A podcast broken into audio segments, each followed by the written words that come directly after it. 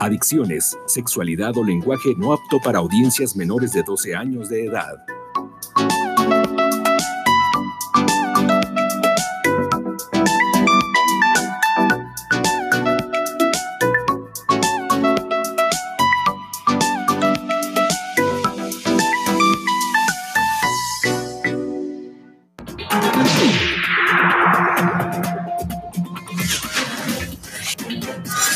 Noticias Durango con Eduardo Serrano.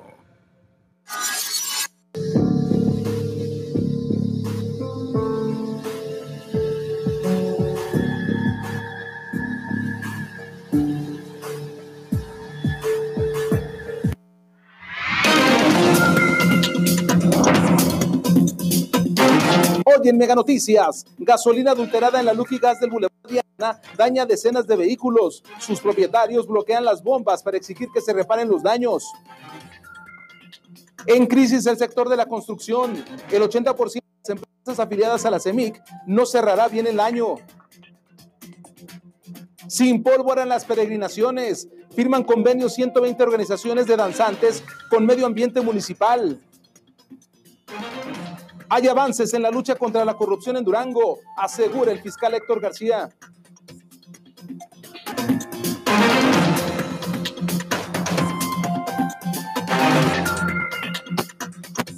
Muy buenas noches, bienvenidos a este espacio de información Mega Noticias Durango. Qué gusto saludarle a usted en este arranque de semana, el 9 de diciembre para llevarle lo más sobresaliente de la información que se ha generado en las últimas horas y también en el fin de semana aquí en Durango Capital. Soy Eduardo Serrano y lo invito a que me acompañe durante los próximos minutos para que se entere de todo ello aquí en el 151 de Megacable y Facebook Live. Y ahí le van los teléfonos para que usted se comunique con nosotros. 195 50 50 es el teléfono en el estudio que aparece en su pantalla, al igual que el número del WhatsApp.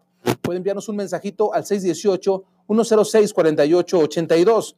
En las redes sociales, en Twitter, nos puede encontrar como arroba meganoticias de Geo y arroba Lalo Serrano Z, o también lo puede hacer en la transmisión del Facebook Live para que nos haga llegar su comentario. Si usted prefiere, pues aquí mismo nos dé a conocer su queja, su queja ciudadana. Vámonos con la información que le tenemos preparada en esta noche. Y mire, pues Parece ser que, de acuerdo a lo que comenta el fiscal anticorrupción en Durango, hay avances en la materia de la lucha contra la corrupción en Durango. Y en el marco de este día, del Día Internacional contra la Corrupción, Héctor García Rodríguez, fiscal en la materia, manifestó que en cuanto a esta lucha, hay avances debido a que existen cinco carpetas de investigación en contra de servidores públicos, además de que se solicitó el desafuero para cada uno de ellos, o para uno de ellos más bien avances se verán materializados una vez que se proceder penalmente contra uno de los señalados. García Rodríguez argumentó que Durango está o se ubica en lugar en cuanto a la percepción de corrupción. Puntualizó que en la medida que se logre aplicar castigos ejemplares, disminuirá en gran medida la comisión de delitos en materia de corrupción. O sea, se hablaba hace unos días de un lamentable sexto lugar de Durango en, percepción de anticorrupción y se eh, exponía precisamente que el, tema principal era la falta de castigo, la falta de sanción. Entonces, eh, creo que al momento en que nosotros iniciemos con estas eh, primeras eh, carpetas ya judicializadas, estaremos entrando a esta dinámica de, poder nosotros eh, contribuir a que realmente eh, las acciones que se den en, este ámbito pues lleguen a, un nivel de, de, sanción, ¿verdad? Para que se siente un precedente y que se sienta que ya las cosas no son como antes, que Mire, ojalá que sí haya algo sustancial en materia de anticorrupción, no solamente para que se avance en la lucha, sino también para que tenga legitimidad el trabajo de la Fiscalía, porque la percepción de los ciudadanos no es tan buena en ese sentido. Parece como que no hay algo en lo que se vea cristalizada esta lucha, al menos en cuanto a la Fiscalía. Y vámonos ahora con lo que presentó el, alcalde Jorge Salón del Palacio en compañía del, gobernador del estado, José Espuro Torres, en cuanto a la obra pública del plan correspondiente al año 2020. El presidente municipal Jorge Salún del Palacio presentó el plan de obra 2020 al gobernador del estado. Áreas verdes y deportivas serán las principales beneficiadas. Serán alrededor de seis obras las que se realizarán con la aportación del recurso del gobierno del estado. Más de 20 millones de pesos serán los que se inviertan en el mejoramiento de espacios públicos, como las áreas verdes del fraccionamiento Nuevo Durango 2. También se aplicará en las áreas verdes del fraccionamiento Villas del Guadiana 6, la realización del parque lineal Nelly Campobello y la construcción de la ciclovía en la calle Laurano Roncal para mejorar la conectividad. Salón del Palacio destaca además que en estos tres primeros meses se han plantado más de 6.000 árboles en conjunto con la Secretaría de Recursos Naturales y Medio Ambiente. Tengan la seguridad de que, trabaja, de que seguiremos trabajando unidos por el bien de Durango, lo que permitirá dar una mejor respuesta a sus necesidades, porque juntos somos más fuertes. Y por eso reiterar mi agradecimiento y el honor que tenemos de recibir al señor gobernador y a su equipo en este Palacio Municipal, como una muestra más ya no solo de la voluntad que desde el inicio expresamos, sino de los hechos, traducido en hechos en las obras que hoy con el apoyo del gobierno del Estado. El gobernador del Estado, José Espuro Torres, señaló que ha brindado en la medida de lo posible el apoyo a los 39 municipios para la realización de obra municipal que fomente la integración social, como lo es la rehabilitación de la unidad deportiva Mario Vázquez Raña y Carito Medina en la capital duranguense. Entendido que la Secretaría de Obras Públicas eh, ya, terminó el proceso de licitación y, de, las obras deben de estar iniciando algunas de ellas esta misma semana. Eh, así es que eh, espero que esto lo podamos concluir con la, con la mayor rapidez posible, obras que realmente se hagan para beneficio de los habitantes de aquí de la ciudad capital. En el tema de la lucha contra la corrupción, José Espuro Torres señala que los 39 ayuntamientos y los tres poderes del Estado están comprometidos con la lucha. Eh, en Durango el compromiso que hay es que quien cometa un acto de corrupción sea castigado como lo señalan las leyes en la materia. Bien, la sociedad tiene que participar más. Si la sociedad no participa, si la sociedad no señala, difícilmente podemos mejorar las cosas que nos hacen daño o que nos lastiman a todos. Para Mega Noticias, Joshael Rojas. Y al respecto de este tema, el secretario de Obras Públicas del Estado, Arturo Salazar Moncayo, señaló que las obras de la capital presentadas por el municipio serán ejecutadas precisamente por pero supervisadas por la administración municipal. Instalada en la calle Laureano Roncal que nos faltó fueron 1.400 millones de pesos que nunca se nos autorizaron. Nos quitaron el fondo minero, nos crearon el PDR, el Programa de Desarrollo Regional, con la que veníamos construyendo domos en la ciudad, digo, en el estado de Durango. Entonces, bueno, eh, la verdad es que nos faltó recurso por ejercer porque no se asignó, o sea, totalmente lo contrario. Obras sobresalientes, pues hubo una continuidad de obras, teníamos algunas obras que por algún motivo u otro no se pudieron este, eh, concluir, como el Boulevard Francisco Villa, que estamos en proceso, pero esperamos ya que en el 2020. sí, sin duda, espero que, que ya podamos entrar. Estamos construyendo, fueron invitados ustedes a la plataforma donde tenemos ya casi en su totalidad todas las traves cajón y pues vamos esperando ya a que nos acabe de autorizar el municipio algunas, eh, como se hizo una modificación al proyecto, eh, atendiendo todas las eh, inquietudes de la ciudadanía, en lo que era una ciclovía, en mejorar lo que fueron los 5.000 metros de áreas verdes, en respetar el callemellón central del arbolado, ya se integró todo eso y ya estamos listos para entrar el primero, los primeros de enero Este, en el bulevar para empezar a hacer los apoyos y montar también hay que comentarle usted, y esto es con el fin de hacer un mapeo de obras y adquisiciones concursadas por la Secretaría de Comunicaciones y Obras Públicas del Estado, el ingeniero Alejandro Álvarez Castellanos Blancarte, integrante del Consejo de Participación Ciudadana del Sistema Local Anticorrupción, en compañía de ciudadanos expertos en transparencia y rendición de cuentas, acudieron a la dependencia para que les fueran entregados 8.400 documentos relativos a las obras del 2017. A la fecha, que por medio de una solicitud en el portal de transparencia hicieron estos ciudadanos. El fin de solicitar la información es la de verificar que se hayan cumplido todas las etapas de los procesos de licitación de acuerdo al marco normativo y apegados a lo establecido en el artículo 160 de la Constitución, de la Constitución Política del Estado de Durango, que en su párrafo tercero indica que las licitaciones públicas contempladas en la ley tendrán por objetivo asegurar al Estado las mejores condiciones disponibles en cuanto a precio, calidad, financiamiento, oportunidad y demás circunstancias pertinentes. Así también se pretende identificar las prácticas de riesgo de corrupción, tanto de obra como de adquisiciones y servicios. Y mire, usted, eh, el tema de, obra puede ser muy interesante, sin embargo, hay una crisis que se vive en este ramo. Pamela Reina, te saludo con mucho gusto. Danos los detalles, por favor. Así es, Lalo, buenas noches y buenas noches amigos de Mega Noticias. Y es que como tú lo mencionas, el sector de la construcción va a terminar el año totalmente en crisis. Así lo dio a conocer Miguel Ángel Reveles, director de la Cámara Nacional de la Industria de la Construcción pues con la reducción de 1.500 millones de pesos para la infraestructura, el 80% de las empresas afiliadas al CEMIC se quedaron sin oportunidad de cerrar bien el año. Para el 2020, la expectativa no es favorable, pues se anunció un, un recorte perdón, de 600 millones de pesos en la misma rama. Reveles Pérez destacó que saben que el gobernador está haciendo gestiones para revertir el recorte o gestionar recursos adicionales a otro programa, pues de no tener obra, el sector podría llegar a perder alrededor de 9.000 empleos y el registro de cierre de empresas. Decirle que este año que está terminando salimos muy, muy, muy en crisis, dado que hubo una reducción de 1.500 millones de pesos para infraestructura. Entonces eso generó que casi un 80% de empresas afiliadas a la Cámara eh, han quedado sin, sin, oportunidades ya al finalizar el año. Y vemos una expectativa difícil para el 2020 porque de entrada en el paquete económico se anuncia un recorte de 600 millones de pesos para infraestructura eso pues, nos genera una expectativa poco favorable. Estamos ahorita atentos a ver qué nos anuncia el señor gobernador.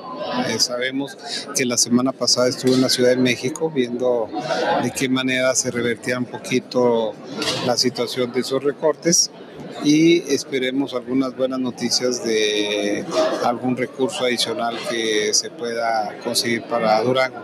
Entonces esa es la expectativa ahorita en lo general y pues no es muy halagüeño pues. Ese es el detalle en el tema del, del ramo, más bien en el ramo de la construcción una crisis que se nota, una crisis que se ve, que se percibe. Ojalá que con las inversiones para el año que entra esto mejore. Oiga, permítame enviarle saludos a las personas que ya se han conectado. Saludos a mi buen amigo Ricardo Alberto, muchas gracias por tu mensaje. Saludos a Lucita Serrano, saludos a Susi, Susi Barrón, buenas noches. También a Alberto Loera, dice, lo bueno que yo ando en bicicleta, pues muy bien, qué bueno. Eh, saludos también para María Jesús Galván, muy buenas noches. Para Alex Rodríguez, saludos también, mi estimado. Y bueno, pues eh, a todas las personas que ya se conectan a través de esa señal de Facebook Live y a usted que nos ve también y nos escucha a través del 151 de Megacable. Vamos con más información, pues se incendió un árbol en el Parque Guadiana, los detalles los tiene Samuel Soto. La tarde del pasado domingo, personal del Cuerpo de Bomberos acudió a las inmediaciones del Parque Guadiana para atender un reporte de incendio. Se trató de un árbol centenario, uno de los más antiguos de la zona, el cual se encuentra ubicado a un costado del área conocida como los Tres Durangos.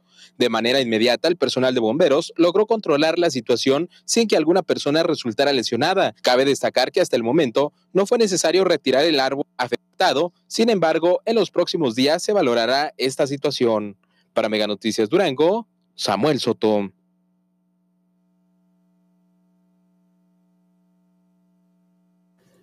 Ahí tiene usted las imágenes y, el reporte de Samuel Soto. Vámonos al corte comercial. Cuando regresemos, hablaremos no de alcohol adulterado, no de bebidas adulteradas, no, hablaremos de gasolina adulterada que se vende en Durango y que ha ocasionado la afectación en varios vehículos. Las personas se han quejado y parece que camina la solución. Sin embargo, Caray, vender gasolina adulterada como que no checa, ¿verdad? Los detalles después del corte aquí en la señal de tu ciudad. No le cambie. Estamos en Mega Noticias Durango. Regresamos.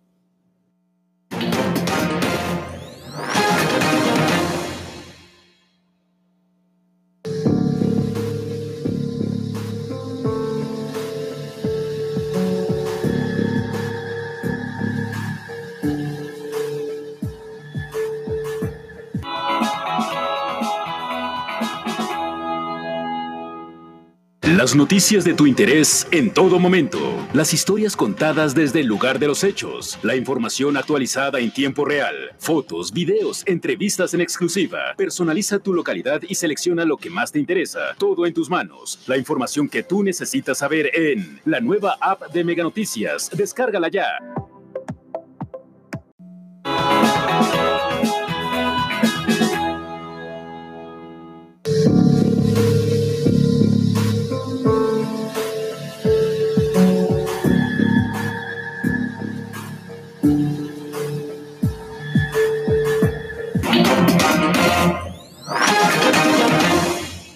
Estamos de regreso en Mega Noticias y le tengo más información. Hablaremos más adelante de la gasolina adulterada que se ha vendido en una estación en particular. Sin embargo, me llegan comentarios, me llegan quejas a través del WhatsApp de otras, eh, de otras gasolineras en las que también parece que le echan agüita, que le echan agüita para que les rinda a ellos, pero para que se jalen los motores, parece ser. Vamos a platicar más adelante. Mientras tanto, le tengo más información.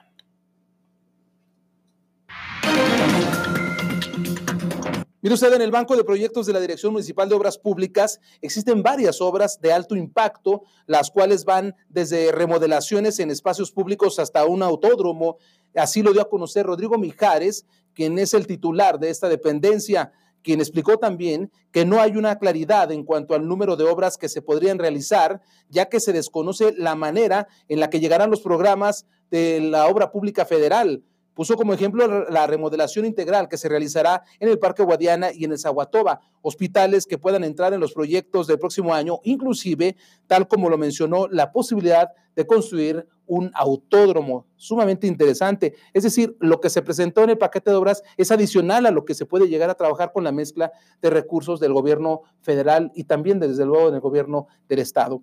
Y mire usted, personal de la Dirección Municipal de Inspectores eh, estuvo desde este lunes marcando los sitios y los números que serán asignados a los comerciantes durante el transcurso del miércoles. Se realizará un recorrido en conjunto con la Dirección Municipal de Salud Pública para realizar un muestreo de los alimentos que se venderán en la romería del santuario. Es donde se va a hacer el trazo de esos espacios o donde ya se está haciendo y determinar también en esos lugares la calidad de los alimentos que serán vendidos, así como los elementos de protección civil para corroborar la correcta instalación de líneas eléctricas y también de gas, si es el caso. Vámonos con otro tema. Mire, esta mañana eh, Jaime Rivas Loaiza, quien es el secretario del Bienestar eh, del Gobierno del Estado, aseguró que se encuentran en espera de que el Congreso del Estado dé a conocer el presupuesto que les será autorizado para el año 2020, con la finalidad de saber cuántos serán los programas que puedan ser aplicados durante los primeros seis meses. Hasta el momento, su principal compromiso es mantener la ayuda que ya se ha proporcionado, pues hasta ahora son 46.600 personas afiliadas a diferentes programas que derivan de esta Secretaría. Estamos en espera de que de aquí al 15 lo que es el Estado, lo que es el Congreso del Estado nos, den a conocer qué es lo que nos autorizaron para ejercer en 2020. Estaríamos hablando de que entre el 6 y el 10 de, enero del 20 vamos a, a, saber qué recursos nos etiquetaron la Secretaría de Bienestar. Y en función de eso saber cuántos programas de los 14 que tiene el Estado vamos a poder estar aplicando en los primeros seis meses para cubrir lo que dejó de hacerse en el 2019. Y la segunda parte va a ser de julio a diciembre para cubrir el 2020. Por lo menos aspiramos nosotros a mantener lo que ya teníamos. Aspiramos a más, pero ya mantener lo que estuvimos, estuvo etiquetado el 19, pues para nosotros con eso tenemos que hacer más. Lo menos aquí sí que tenemos que hacer más, porque el compromiso está, la gente tiene folios de cada uno de los programas y vamos a luchar porque se cumpla en el 2020, la parte del 19 y también la del 2020. Vamos ahora a las breves policíacas con Samuel Soto.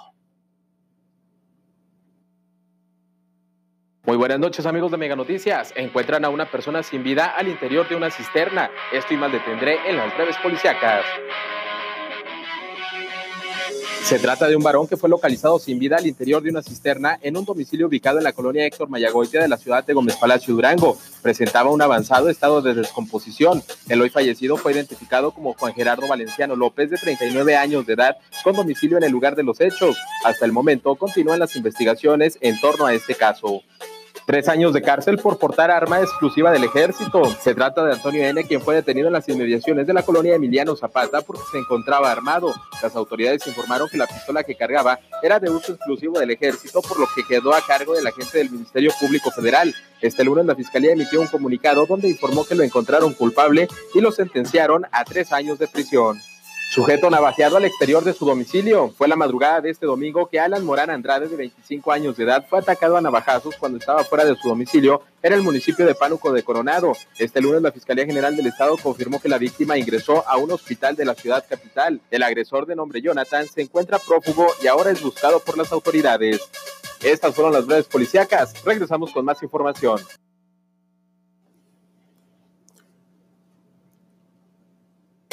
Vamos a la información financiera esta noche en Mega Noticias. ¿Cómo cierra el peso frente al dólar? Aparece en su pantalla y yo mero se lo platico a usted. A la compra 18.73 y a la venta 19.53. Es como arranca en esa semana. Con respecto al euro, 21.26 a la compra y 21.26 a la venta. Esta información es proporcionada por el Banco Nacional de México.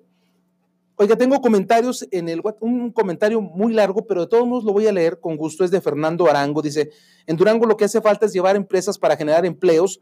Al llegar empresas se hacen zonas habitacionales, nuevos centros comerciales. Esto mueve la economía, pues hay trabajo para obreros, materialistas, este, etcétera. Solo que se den una vuelta a diferentes estados y verán cómo mucha fuente de trabajo y movimiento económico a Durango siempre lo ha tenido muy marginado. tienes toda la razón tienes toda la razón, coincido contigo, al menos yo coincido, no sé qué es lo que piensen los demás, pero en efecto sí hace falta que haya empresas que le den movimiento a Durango, empresas que, hagan, que industrialicen más, más a Durango, por supuesto, de acuerdo contigo. Saludos también para Mónica Olivas, que ya se conecta, muy buenas noches a Mónica Olivas, y vámonos con más información. Mire, usted, el presidente de la Organización Interamericana de Consejos Ciudadanos, Carlos Huereca Prado, informó que de acuerdo a los datos del Secretariado Ejecutivo del Sistema Nacional de Seguridad Pública, al cierre del mes de octubre, 789 mujeres fueron violentadas, de las cuales 227 fue por violación sexual, lo que calificó como cifras altamente elevadas. Otro de los temas más preocupantes en el Estado es el caso de los suicidios, así lo mencionó Carlos Huereca, quien dice que hasta el momento se han registrado más de 141 casos, por lo que el Consejo ya se encuentra realizando actividades sociales de manera preventiva ante esta problemática. El tipo de situaciones que suceden en Durango van relacionados con dos factores. Uno es la pobreza y el, otro es eh, la alta disponibilidad de sustancias adictivas que nos están generando violencia intrafamiliar, violencia social, abusos sexuales, que eh, para este caso son mucho, muy elevados. Este último, hablamos de 789 mujeres sobre todo que han sido violentadas y que además lo han denunciado. Si nada más hablamos de violaciones, decir 227 violaciones de mujeres de enero a octubre es una cifra prácticamente muy elevada, además de los 439 abusos sexuales que han ocurrido. Eh, particularmente estos son los grandes pendientes con lo que tenemos que irnos, además de la situación de la salud mental en, en los temas de suicidios, donde hemos rebasado la cifra que nosotros habíamos pronosticado en enero de este año y lo rebasamos por desgracia. Van arriba de 141 suicidios y, esa es una situación que tenemos que atender tanto las autoridades como la misma la sociedad. Y ante la situación de violencia de género, violencia contra las mujeres, ¿qué es lo que propone Toño Bracho? Platícanos, Pame. Así es, el director de pues, Seguridad Pública Municipal hizo un llamado a la ciudadanía a estar atentos a esta serie de proyectos que se estarán llevando como zonas de libre acoso. Esto como parte de las acciones en atención a la alerta de género, en las que se pretende colocar botones de pánico al interior de algunos comercios para que las mujeres que se sientan agredidas o sean víctimas de acoso puedan alertar a las autoridades. Bracho Marrufo dijo además que se trata de la creación de una aplicación que sea utilizada por las mujeres para pedir ayuda y a la vez misma aplicación pueda proporcionar la ubicación exacta a las autoridades. Estamos viendo el tema de la instalación de botones de pánico en algunos comercios, que ese botón de pánico les puede ayudar al mismo comercio para temas de seguridad, pero también se puede volver en algún lugar como tipo refugio. Si alguna mujer va caminando, se siente acosada, siente que va siendo perseguida, que pueda identificar ella los comercios que tienen este botón de pánico, que puede ingresar, sea personal del comercio capacitado que la pueda calmar, que le pueda ayudar a a llamar a la autoridad por parte del botón de pánico. En cuestión también de trabajar eh, en una aplicación que puedan traer las mujeres en su celular, algún botón de pánico digital que ellas puedan activar, que nos llegue la, el aviso, la activación a la Dirección Municipal de Seguridad Pública, nosotros les podamos ayudar por medio de la misma aplicación, las podamos monitorear por medio de un GPS Vámonos con lo que le comentaba al inicio de esta misión de Mega Noticias, la gasolina adulterada. Bueno, pues esta situación se presentó el fin de semana. Aquí le tengo los hechos y las reacciones en la información de mi compañero Samuel Soto.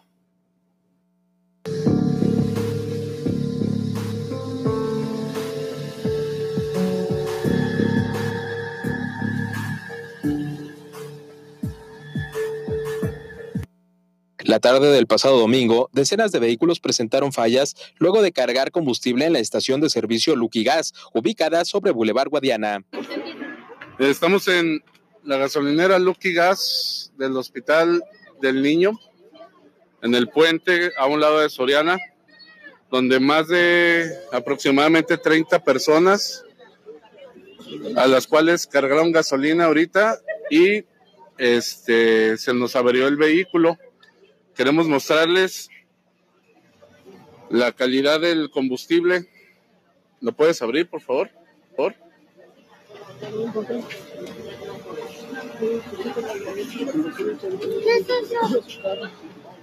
Ni siquiera huele. Ni siquiera huele a gasolina. Tocamos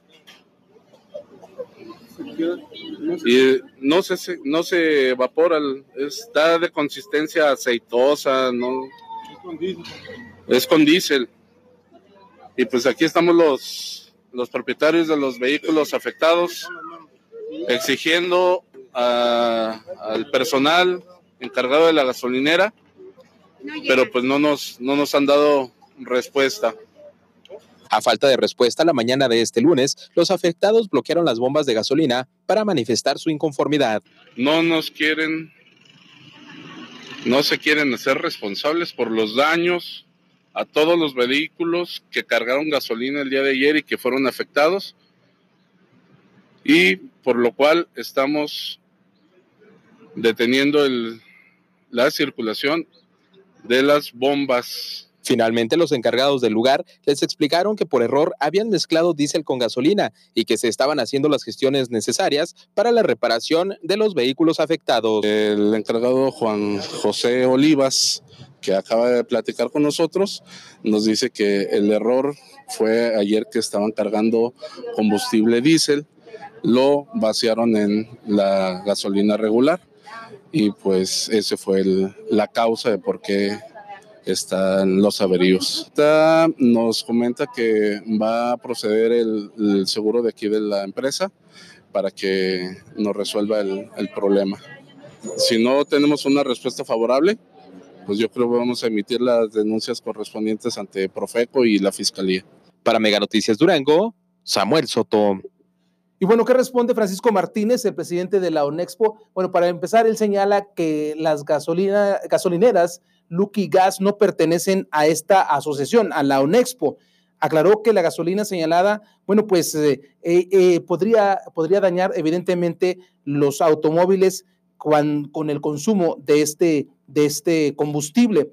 Pero él emitió recomendaciones básicas que podrían ayudar al momento de hacer algún reclamo, como es que se tenga a la mano el ticket de la compra. Así es como él comentó Francisco Martínez, presidente de la ONEXPO. ¿Y hay algún tipo de seguro, algunas gasolineras de estas, de este grupo en especial? No tengo yo mucha información, no, no pertenecen ellos a Onexpo, no son parte de, de Onexpo Durango ni Nacional, pero las demás gasolineras sí tenemos un seguro y la responsabilidad de, de, daños a vehículos por este tipo de situaciones también. Mira, normalmente la recomendación principal es que tengas el ticket, que te den tu ticket una vez que cargues combustible para tener el comprobante de, la carga de, del combustible que hiciste ahí. Y posteriormente podrás pedir, si así lo deseas, algunos análisis de los laboratorios del combustible que te están vendiendo. Lo deben de tener las estaciones de servicio. No tengo, no tengo conocimiento qué puede haber pasado. Pueden pasar muchas cosas, ¿eh? muchas, muchas cosas, pero realmente no, no sé qué, pueda, qué pudo haber pasado para que esa, situación pasara. ¿no? A, a, final de cuentas, los vehículos están hechos para cierto combustible y si no les pones ese combustible, los vehículos no funcionan y se dañan muchas áreas, desde la bomba, desde el car este, motor. Puede pasar hasta desvielarse tu vehículo. Oye, pues por eso la gente estaba toda enojada y enojada, es decir, poco, al que al momento de verificar que su vehículo estaba sufriendo alguna avería por esa gasolina adulterada. Vamos a ver hasta dónde llega esto y ojalá pues que haya una respuesta favorable para los consumidores. Vamos con, con más información.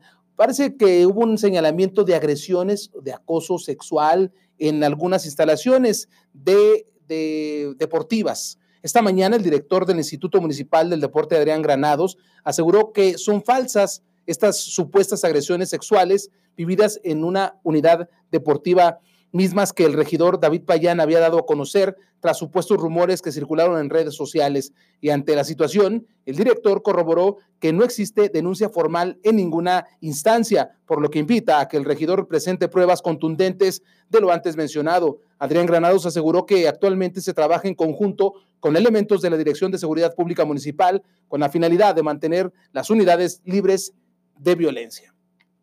Y un importante acuerdo, se firmó un convenio, un compromiso, se firmó entre la, lo que es medio ambiente municipal y una, unas organizaciones de danzantes. Pamela, platícanos por favor al respecto. Así es, Lalo, como ya lo mencionas, eh, Francisco Franco Soler, director municipal de Medio Ambiente, afirmó el compromiso que se hizo con 120 organizaciones de danzantes con dicha dirección, en la que se establece la erradicación de uso de pirotecnia durante sus peregrinaciones, lo cual favorecerá directamente a la salud de los niños con autismo y el bienestar de los animales, por lo que invita a las organizaciones que aún no faltan, aún no forman parte de dicho convenio, a que se unan a dicha colaboración. Decirles que es un convenio con la Asociación de Danzas Unidas por Durango que encabeza el licenciado Aaron Aguilar. Son 120 danzas que ya se comprometieron. Sin embargo, hay muchas más danzas que no son parte de este convenio, a las cuales les pedimos que se sumen porque esta pirotecnia pues afecta eh, la salud de los niños con autismo, también estresa a los animales y la intención que tenemos es que el resto de las danzas, que son aproximadamente otras 150, puedan sumarse a esta disposición. Buscado algunos liderazgos, obviamente eh, creo que vamos avanzando, es un primer paso, hay una disminución muy importante en la pirotecnia que se utilizado más o menos de la mitad, lo cual me parece que es muy atractivo porque a cuatro, eh, perdón, a tres meses y medio de haber iniciado 100 años de gobierno, pues es un paso importante para el presidente Jorge Salón. Ahí tiene usted la información. Vámonos al corte comercial. Hablaremos del frío que se acerca. No le cambie. Estamos en Mega Noticias Durango.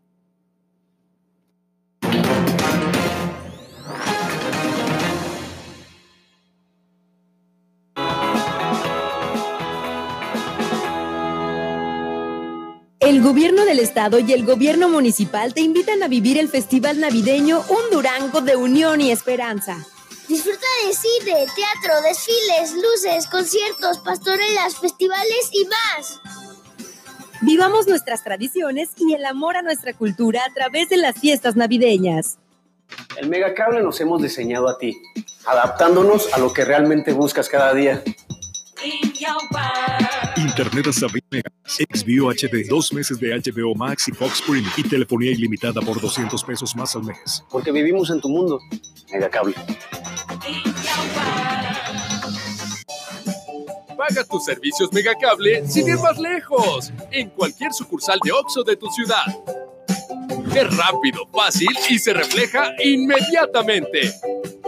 No te desconectes de tu diversión ni de tu internet. En Megacable ya nada es Revive los primeros tres episodios de la saga Toy Story, como, cuando y donde quieras, a través de XView. ¿Ya lo usaste?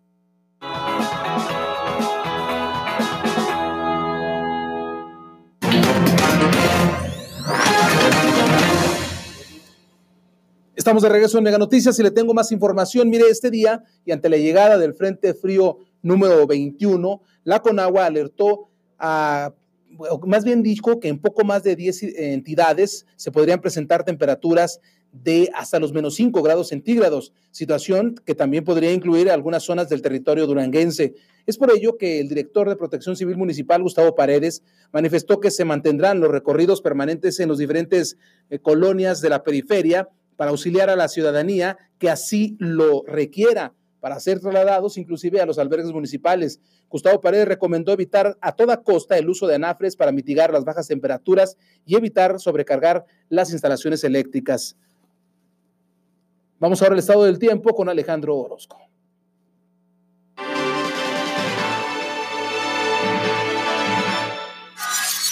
Amigos, qué gusto saludarles. Estas son las condiciones que tendremos en la región hacia las próximas horas. Y mire usted, vamos a continuar viendo bastante sol prácticamente para toda la región.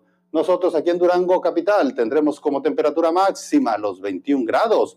Luego estaremos viendo tiempo que tiende a nublado, en especial miércoles y jueves, pero se vuelve a despejar el final de la semana. Este es el pronóstico del tiempo de Mega Noticias.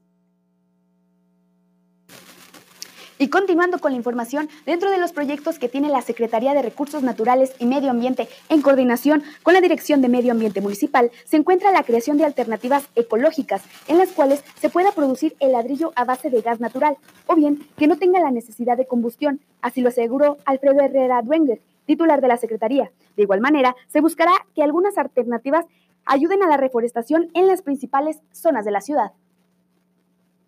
Y mire usted la decoración del ambiente navideño en diferentes partes de la ciudad, pues ya casi está por terminar. Parte de ello también es lo que se encuentra en, el, lo que es el Parque Guadiana con el tradicional nacimiento, una situación que le ha agradado a los duranguenses, pues lo ven acertado, sobre todo por el fomento de valores y tradiciones en familia. Sí, se debería de seguir haciendo, es una ilusión para los niños y pues se mira bien, está bonito. Sí. Ay, sí, que continúe porque está muy bonita y cada año nos damos el tiempo para venir a verla, visitarla. Tiene una tradición muy bonita, también está muy bien que sigan así. Yo creo que sí, sí deberían de continuar este, haciendo todo este tipo de tradiciones, es muy importante para, para todos los ciudadanos de aquí de Durango.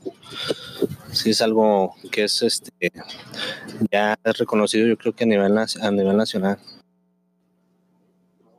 Y en otro tema, Ana Karen Ávila, directora del Instituto Estatal del Deporte, señaló que cerrarán fuertemente este año con una agenda densa en actividades deportivas en todos los municipios que comprenden nuestra entidad. Agregó que un eje fundamental que marcó el 2019 fue el tema de la capacitación a entrenadores alrededor de 80, de 80 de todo el estado, han recibido este tipo de capacitaciones que constan de cinco etapas. Con ello se espera beneficiar a los atletas y su preparación profesional. Dichas capacitaciones están avaladas por la Secretaría de Educación. Y esta mañana fue presentada la carrera nocturna Santa Nocturna 5K misma, que es organizada por la Asociación Civil Amigos Verdes en coordinación con el Instituto Estatal del Deporte y que se llevará a cabo el sábado 14 de diciembre a las 19 horas con salida y meta en la rambla del puente Baluartito del Parque Guadiana. La participación tendrá un costo significativo, teniendo derecho a un kit que contiene playera, medalla, buff y una, una pulsera neón. Además, podrán participar en diversas rifas de regalos donados por los patrocinadores. Destacar que las organizadoras del evento, encabezadas por Dulce María Ontivero Serrano y Valeria Matuc Herrera, mencionaron que lo recaudado será entregado como cenas navideñas a 300 familias de escasos recursos de diferentes colonias de la ciudad. Vámonos volando por el Twitter rápidamente lo que se postea en las cuentas oficiales de los líderes de opinión. El embajador Christopher Landau me gustaría visitar Durango, no lo conozco, me pueden mandar una invitación a la Embajada de México a esta dirección o llamar a mi oficina. Eso fue lo que dijo de inmediato, le, contestó el gobernador del estado, porque fíjese usted este detalle, muy importante, me gustaría visitar Durango. Le comenta el gobernador del estado, José Espuro Torres, distinguido embajador, véngase para Durango, bueno, le dice, será un honor contar con su presencia, desde luego, un estado seguro de gente emprendedora y hospitalaria. Lo esperamos con los brazos abiertos en la tierra del cine y del mezcal. ¿Qué le parece? Es interesante esta señal de seguridad en Durango. En la cuenta oficial de Jorge Salum, en esta administración municipal Durango CAP, trabajamos en equipo con el gobierno y esto fue en la presentación del paquete de obra. Interesante también lo que se posteó este día. Y también, bueno, en la misma cuenta vamos al siguiente tweet que le tenemos. Vámonos ya a las páginas del Face. Estos videos, miren nada más. Ya se acerca el tiempo navideño y Santa va en su trineo volando a toda velocidad, pero agua santa porque también, también se le pueden empezar accidentes, videos de tendencia, esto pasó en Tlaxcala. Y este video también que ha sido de los virales es el embajador de México en Argentina. Pues véalo usted, eso es un video que se movió enormemente. Ahí va, agarró un libro para leerlo, sí, pero se lo embolsó, se lo embolsó un quemonzote para la 4T. Ya, ya este, el canciller Marcelo Ebrard dijo que se iba a investigar y Andrés Manuel López Obrador, el presidente, dijo, es un detallito, hombre, caray, se le pegó el libro nada más. Ahí tiene usted. Hemos llegado al final de la emisión de Mega Noticias. Quédese con nosotros. Viene Paco Ramírez en la historia del mundo en Mega Noticias TVC. Yo lo espero mañana en la charla a las 4 de la tarde y dos minutos antes de las 9 por el 151 de Mega Cable y Facebook Live en Mega Noticias. Que pase una excelente noche. Mega Noticias TVC con Paco Ramírez. Ya estamos de regreso, como siempre es un gusto darle la bienvenida al teleauditorio de los mega canales que se incorporan a este esfuerzo informativo de Mega Noticias TVC. En esta oportunidad, nuestro agradecimiento y nuestra bienvenida para el teleauditorio de Jalisco. Muchas gracias por seguir con nosotros. Vámonos con la historia del mundo. El hecho de que la Secretaría de Marina tome el control de los puertos mercantes no significa que estos se vayan a militarizar, solo se trata de tener un mejor control de todo lo que ingresa y sale del país a través de estas instancias. Así lo señaló el presidente López Obrador. Cuando se habla de militarizar, pues se exagera. No es eso. Es tener control de los puertos por contrabando, por tráfico de drogas, eh, ser más eficientes en todo lo que son entradas de eh, mercancías, de carga y de sustancias en puertos. El presidente de la Junta de Coordinación Política en San Lázaro, Mario Delgado, dijo que la propuesta de dar el control de los puertos a la Marina pretende acabar con la corrupción en ellos y reforzar la seguridad. Adelantó que el dictamen se votará este martes en la Comisión de Gobernación para su discusión en el Pleno el próximo miércoles. La Secretaría de Marina se va a hacer cargo de nombrar a la autoridad del puerto, al capitán de puerto, en capacitar al personal marítimo mercante, cuyos centros de formación actualmente los tiene la Secretaría de Comunicaciones y Transportes. También se va a encargar la Secretaría de Marina de otorgar todos los permisos, registros, concesiones, además de verificar y sancionar el incumplimiento de los permisos que ya hayan sido otorgados. En este entorno, esta mañana, marinos mercantes bloquearon el acceso principal al recinto portuario en Veracruz en protesta contra esta iniciativa de ley que dijeron intenta militarizarlos. El secretario del Trabajo, a la orden de capitanes y pilotos navales, Antonio Rodríguez Pérez, mencionó que dicha ley será puesta a votación este martes desde diciembre en la Cámara de Diputados y agregó que la iniciativa fue presentada por el diputado de Morena, Mario Delgado, junto con otros legisladores de su misma bancada, por lo que consideran como violatorio el artículo al artículo 129 constitucional.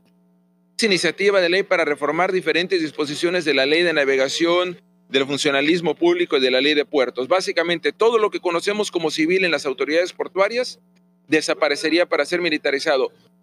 Vamos a otros temas. bueno, déjeme decirle, mañana vamos a entrar mucho más a fondo con este tema de los puertos y la operación por parte de la Secretaría de Marina. Tendremos eh, una plática más a fondo para conocer de qué es, eh, vamos, si funciona o no funciona, si es bueno o es malo, ya lo veremos. El fin de semana en Colima fueron localizados siete cuerpos en fosas clandestinas ubicadas en un predio cercano a la carretera que conduce a la localidad de El Paraíso, municipio de Armería. Elementos de la Fiscalía del Estado acordonaron la zona mientras realizaban labores de vigilancia. Datos de la Comisión Nacional de Búsqueda de Personas refieren que Colima, con 96 fosas, fue el estado con mayor número de cementerios clandestinos localizados entre el 1 de diciembre del 2018 y el 14 de agosto de este año. En ese mismo periodo, eh, en Colima han sido encontrados 115 cadáveres. Estas cifras ubican a la entidad como la segunda con el mayor número de cuerpos localizados, solo superada por Sinaloa con 180 cuerpos. Y Guanajuato también se ha convertido en un enorme cementerio debido al incremento de homicidios dolosos, pero también con las víctimas por daños colaterales. Dejó muchos amigos, muchos amigos dejó. Alma era una mujer ama de casa y trabajadora. Graciela, una maestra dedicada a sus alumnos. Ariel, tan solo un pequeño de tres años con ganas de jugar. Pérdidas humanas en medio de los ataques armados. Lo hemos visto en varias ocasiones. Hay que recordar que hace dos años, precisamente en la autopista siglo XXI, también en un, el tramo, en un tramo cercano a donde se registró este accidente, hubo un percance similar donde también eh, se dieron problemas con la aseguradora. Hay que recordar esta autopista siglo XXI es una autopista sumamente peligrosa donde casi todos los meses se registran accidentes lamentables.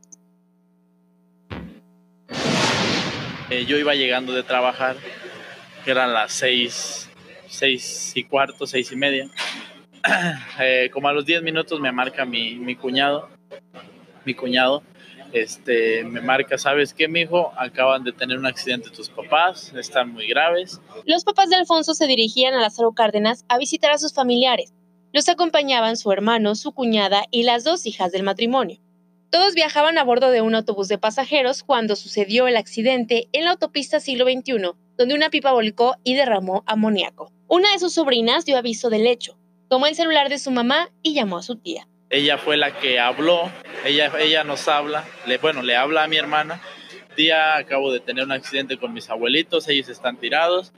¿Yo qué hago? La familia Díaz fue trasladada a diversos hospitales en Lázaro Cárdenas. Por las complicaciones de salud que les causó el amoníaco, era necesario que los lesionados fueran trasladados a hospitales de especialidades. Sin embargo, los trámites se vieron entorpecidos, ya que la aseguradora Qualitas no respondió oportunamente. Mi sobrina de un año falleció hace una hora de que no, no hay la, no están los aparatos necesarios para que reciba la atención que merece. Este, no, no se pudo trasladar porque pues, no teníamos la orden. Finalmente, algunas pólizas fueron entregadas a los familiares. Los traslados a diversos hospitales iniciaron, incluidos privados, sin especificar la cobertura de las mismas. A su hermano, quien tiene graves afectaciones oculares, no le fue otorgada ninguna póliza. La aseguranza. Este, no sabemos exactamente cuánto es la, cuánto tiene de validez económico cada póliza. Anoche me, pedían esa información, yo le estuve hablando a Sergio, no me contestaba, me comuniqué con, una persona de, ahí, trabajadora de Qualitas, pero me dice que ella no, no le pertenece, o sea, ella no sabe exactamente qué cantidad tenga. Al momento, han invertido 80 mil pesos en gastos médicos. Temen que las pólizas no cubran los gastos corrientes y los hospitales nieguen la atención médica. Al no haber respuesta por la aseguradora ni empresa responsable, buscarán proceder legalmente, buscando la cobertura de gastos médicos, funerarios y atención a secuelas ocasionadas por la exposición al amoníaco. Tenemos que acudir con la eh, empresa, el grupo Simsa de Torreón, Coahuila, para que dé la cara y para que se haga cargo de lo que ha sucedido, si no, pues se va a denunciar penalmente. No, no han dado la cara. De acuerdo con información de la Secretaría de Salud Michoacán, hay 14 pacientes que fueron dados de alta y 8 más aún recibiendo atención médica. Para Mega Noticias Michoacán, Marbeli Garnica. 9 fallecidos, 51 intoxicados, continúan siendo trasladados de Lázaro Cárdenas a la ciudad de Morelia para recibir la atención oportuna y correspondiente. Así es, Jimena. Y bueno, este terrible accidente visto desde el otro lado. Eliud Patiño. Muy buenas noches, Paco. ¿Cómo estás? Te saludo desde acá, desde Ixtapas y Cuatanejo. Y sí, así es, la cosa se ve distinta Acá en este lugar el panorama es completamente distinto. Todos fueron trasladados hasta el estado de Michoacán para recibir la atención médica. Sin embargo, aquí en el municipio de La Unión, donde ocurrió este suceso, pues las autoridades también actuaron de manera inmediata. Justamente la noche del viernes, eh, las autoridades del municipio de La Unión abrieron un albergue temporal, evacuaron a ocho comunidades aledañas, precisamente por este gas tóxico que estuvo en el ambiente durante mucho tiempo. Se cerró la vialidad, hasta el sábado alrededor de las 12 del día se volvió a abrir la vialidad ya varios eh, camiones ya comenzaron a circular, automóviles particulares también, por supuesto. Al albergue temporal llegaron 60 personas. La situación que ha sobresalido el día de hoy es que estas personas que estuvieron en el albergue, incluso hasta otras personas que se movieron a otros municipios, incluso a Lázaro, para eh, pues alejarse de este gas tóxico, resultaron con afectaciones el día de mañana las autoridades de la Unión y algunas autoridades de Lázaro estarán haciendo recorridos por estas ocho comunidades que fueron evacuadas y que ahorita ya las personas pudieron regresar a su casa. Sin embargo, presentan complicaciones en las vías respiratorias. Todavía no se tiene confirmado nada, eh, pues a ciencia cierta, cuál es la afectación o si realmente es una afectación por este amoníaco pero este es el reporte que se tiene hasta este momento. Son 60 personas que estuvieron en el albergue y todavía no se conoce el número de las personas, así a ciencia cierta, de las afectadas con vías, eh, perdón, afectaciones en las vías respiratorias. Vaya situación. Les agradezco mucho el reporte, Jimena. Eliud, muchas gracias. Muy buenas noches. Buenas noches, Paco.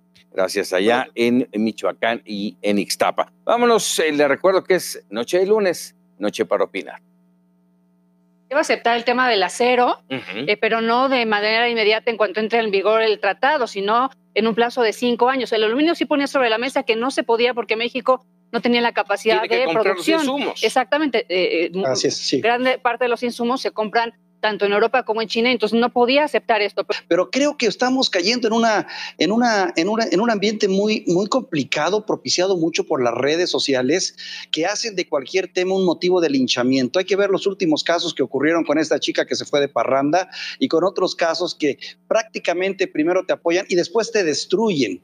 Bueno, los puertos es uno de los puntos eh, más importantes en lo que se refiere a la seguridad y el tráfico de drogas. Por ahí llegan los principales precursores para las drogas sintéticas, pero llamaría mucho más la atención que en el último informe de la DEA sobre las drogas del año 2018, que se publica en 2019, una parte importante de esos precursores llegan a los puertos de los Estados Unidos.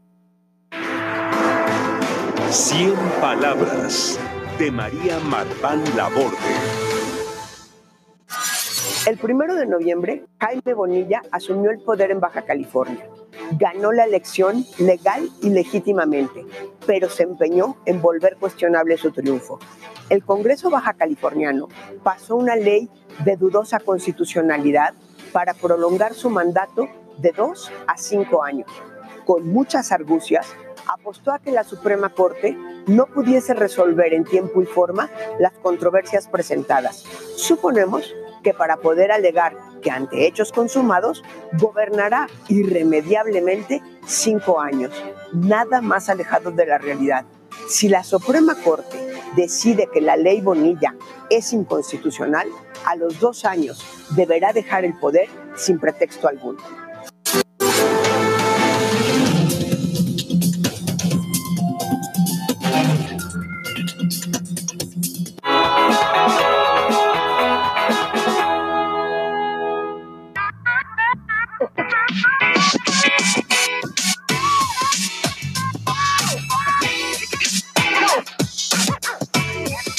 Sabes, las botanas saben mejor con salsa valentina. Presente en todo México en todos los deportes. Salsa Valentina, la salsa líder en México.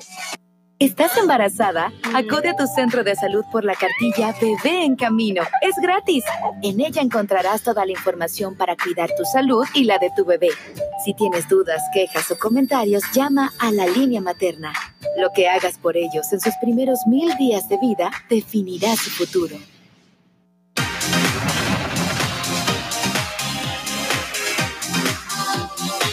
Hola TV, en Megacable. Hay muchos lugares donde puedes pagar tus servicios Megacable. Nuestras sucursales, claro. Bancos, tiendas de conveniencia, supermercados y tu computadora. Pero solo hay un número telefónico para hacer tus pagos. Tu número local más 690 0000. No te dejes engañar. Aprovecha nuestras numerosas opciones y no te desconectes. Megacable. Tú no necesitas hibernar para mantener tu comunicación sin malgastar tus datos. Con el Internet de Megacable tienes acceso a más de 8000 puntos Wi-Fi donde puedes mantenerte conectado todo el tiempo. Regístrate en nuestra página web, busca los puntos Wi-Fi más cercanos a ti y úsalos. Con Megacable, tu Internet es incansable. Música, bohemia, poesía y un toque de humor. Otra noche con ustedes por Mega Canal.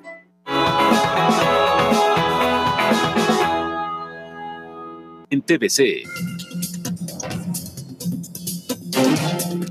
Este lunes se, se reveló que Emilio Lozoya, el exdirector de Petróleos Mexicanos y prófugo de la justicia, ocultó su participación en una empresa de divisas en Londres en su declaración de bienes. De acuerdo con la investigación, Lozoya se hizo accionista mayoritario de esta empresa londinense en 2012 cuando era coordinador de vinculación internacional del candidato priista Enrique Peña Nieto, quien se convirtió posteriormente en presidente. Lozoya participó en tres empresas afincadas en Alemania y una más en las Islas Vírgenes que habrían usado para triangular sobornos esto según la Fiscalía General de la República. El exfuncionario se encuentra prófugo de la justicia luego de ser acusado, se acuerda, de recibir sobornos de la firma brasileña Odebrecht.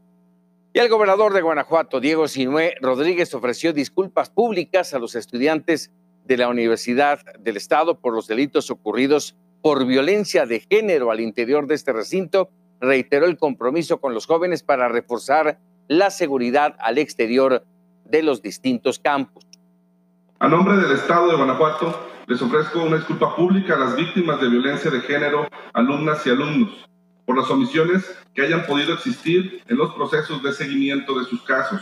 Reitero mi compromiso de trabajo permanente con la comunidad estudiantil para que juntas y juntos implementemos las mejores acciones y sean ustedes los que vigilen y reorienten, de ser necesario, las mismas lo más, lo más importante es la seguridad de ustedes y queremos que en todos los espacios se sientan seguros. Mientras en Baja California Sur, por desgracia, sigue estancado el sistema estatal de anticorrupción. El sistema estatal anticorrupción se encuentra incompleto y no avanza. Así lo indicó Cristina Ortuño Villaseñor, presidenta del Consejo de Participación Ciudadana del Sistema Estatal Anticorrupción. Pero incompleto, pero bien. Está saludable en cuanto a lo que a nosotros nos correspondía, que era fundar la Secretaría Ejecutiva. Ya se fundó desde marzo. Baja California Sur no cuenta con un fiscal especializado en combate a la corrupción. Eso requiere que lo, lo, detone, empiece el proceso el Congreso. Mientras el Congreso no, no convoque, no llame a la gente que debe ser involucrada en, en esta elección, pues no va a haber fiscal. La ley orgánica de la Procuraduría General de Justicia del Estado de Baja California Sur menciona, una vez integrada la comisión de selección, esta emitirá la convocatoria para los interesados a formar parte de la terna a ocupar el cargo de fiscal especializado en combate a la corrupción. Evidentemente los tiempos legislativos están por concluir ya en este año. Yo estimo que ojalá sea en el primer trimestre del 2020 donde puede elegirse el fiscal anticorrupción y quedaría en forma complementaria ya en su estructura total el sistema estatal anticorrupción. Mientras tanto, Baja California Sur no cuenta con un fiscal especializado en el combate a la corrupción que de manera autónoma determine los casos o personas a investigar en el tema.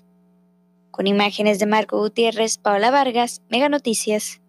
Pedro Antonio Enríquez Soto, ex magistrado y ex presidente del Tribunal Superior de Justicia de Nayarit, fue enviado a prisión preventiva al ser modificada la medida cautelar dentro de su, juicio tras la solicitud de la Fiscalía General del Estado. A Enrique Soto se le imputan seis delitos por el denominado caso Infonavit, en donde él, presuntamente en complicidad con otros funcionarios del Poder Judicial, realizó la simulación de juicios en contra de derechohabientes quienes se retrasaron en pagos de sus propiedades, lo que se utilizaba de pretexto para promover el despojo de estas casas de más de 60 mil personas en siete estados del país. Una denuncia anónima encendió las alarmas en enero del 2019 y dio paso a todas las detenciones y vinculaciones que se han registrado hasta este momento. Bueno, importante, una información sin duda importante.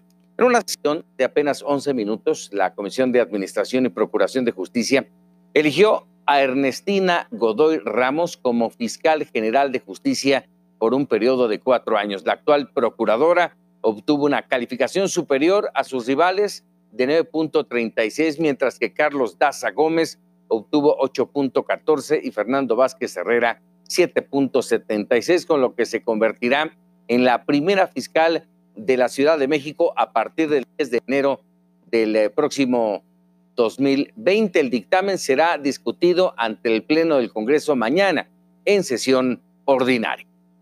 Y hasta aquí, hasta aquí la historia del mundo. Ya lo sabe, mañana lo espero dos minutitos antes de las nueve de la noche con toda la información. Pero no se vaya, es noche, es noche de lunes, es noche para opinar. Y le recuerdo mañana, siete en punto de la mañana, para empezar el día en Mega Noticias TVC. No se lo pierda.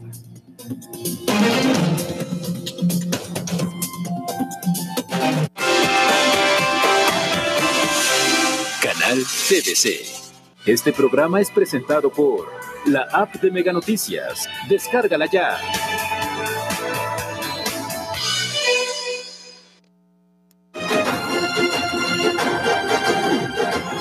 Para opinar